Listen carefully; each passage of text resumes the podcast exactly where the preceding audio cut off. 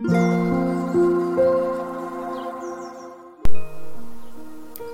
ーラジ関東。セーラジさん。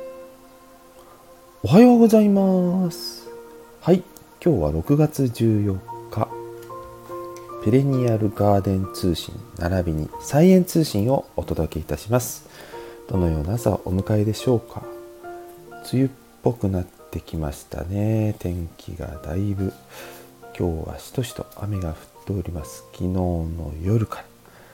ねこの予報を聞きまして昨日ね雨が降り始める前に作業を開始したのが夏のお花の移植花壇のお手入れと一部ハーブの追加そしてお野菜の苗ですね買ってきました。まずはペレニアルガーデンの方でお手入れの話をハーブから。1つ目がローリエですね。ただのローリエじゃないですよ。選抜種。香り月桂樹って書いてありますね。普通の月桂樹とちょっと品種改良してるんですかねこれ。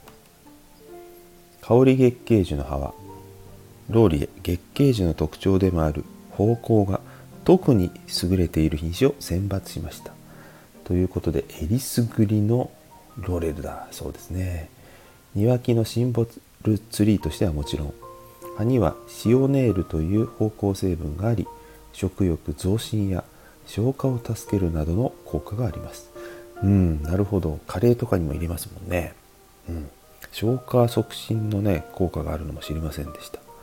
ハーブとしての芳芳香剤香辛料や料理の香り付け焼酎の味のまろやかさ。おお焼酎の味をまろやかにする。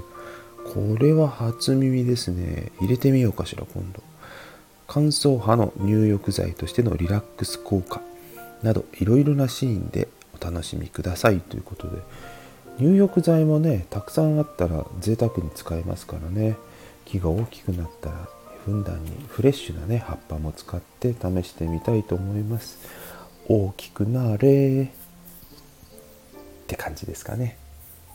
でハーブはですねあと2つ。やられちゃったバジル謎の何者かにやられた苗ね。もう諦めて今度は種を買ってきちゃいましたよ。もうばらまき。ちょっと土はかけましたが。ばらまいて土かけて水かけてそしてその後雨ですからね。最適な環境なのではないでしょうか。美味しいバジルをねトマト料理とかに使ってね食べたいですね。たくさん取れますように。それとねなぜバジルともう一つ買ってきたかっていうとそもそもバジルはですね菊芋の脇にちょろんと空きスペースに植えとこうかなと思ったんですけど肝心の菊芋がまだまだ出てこないんですよね。大丈夫かしら？芋掘り起こしたことあるんですよね。掘り起こしてダメなのを確認したこともありますし芽が出ててあっちゃー待っててあげればよかったって思ったこともあります。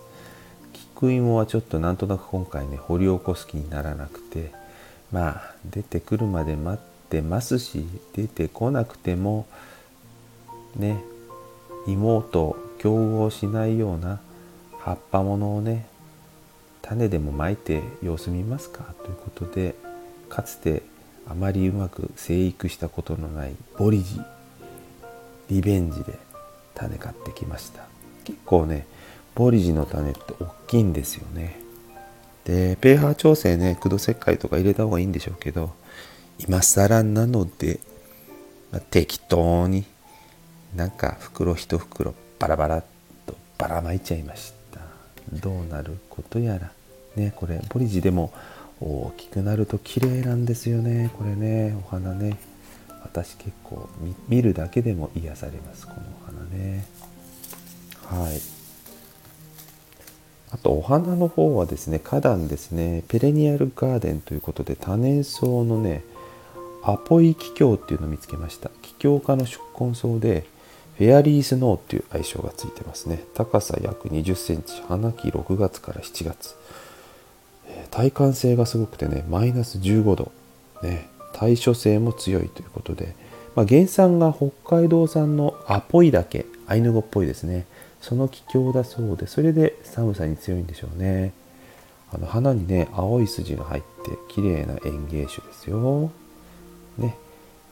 草丈が低いので鉢植えやロックガーデン向き。日当たりで水はけの良い場所に植えましょう。ということで割と条件かなった場所に植えたかな。よく育ってくれるといいですけどね。はい。それと合わせてですねこの気境も白っぽいので爽やかにね夏のちょっと高い部分の花壇に同じく白くて華やかで可憐なねものを見つけちゃいました。ユーフォルビアダイヤモンドフロストっていうこれは商品名ですけどね。晩秋までね小さな白い花がずっと咲き続けてくれるそうです。株幅約40センチ。ね大きくなったらそれなりのボリューム出るんで花壇向き地植え向きなんではないでしょうか。開花期春から晩秋、ね、最低温度5度まで。ということでまあこれは宿根草じゃないんでこの夏秋まで限定のお楽しみですね。花壇プランター鉢植えハンギングということでいろんな育て方ができますね。草丈は30センチから40センチ株幅30センチから40センチ。いい感じの大きさですよねこんもりね。ずっと咲き続けてもらえることを期待しています。ね、置き場所は一日中よく日の当たる場所ということでうちの花壇の一番日当たりのいいトップの場所に高い場所に植えてみました。水やりもね加湿に注意して乾かし気味ということで水はけの良い高い場所なのでちょうど良かったかなと。条件は揃ってるんであとは愛ですかね。愛。ね。感謝と愛ですね。見守っていきたいと思います。あとは家庭菜園の方で苗を買ってきました。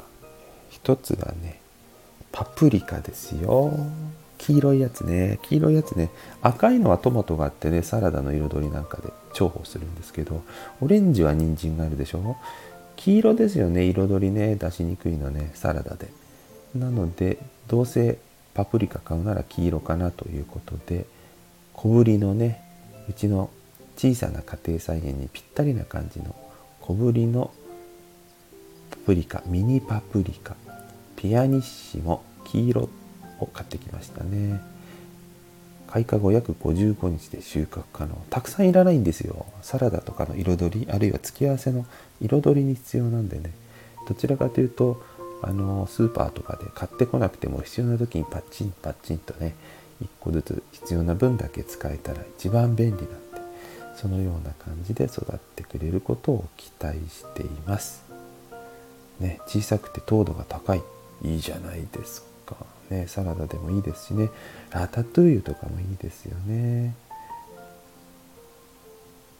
ちなみにこれはね接ぎ木の苗みたいですね。はい。これ接ぎ木の苗の場合ね唾液から出た芽はすぐかき取らないといけないそうですね。そりゃそうですよね。元の先祖返りしちゃいますもんね。うん。面白いこと書いてありますよ。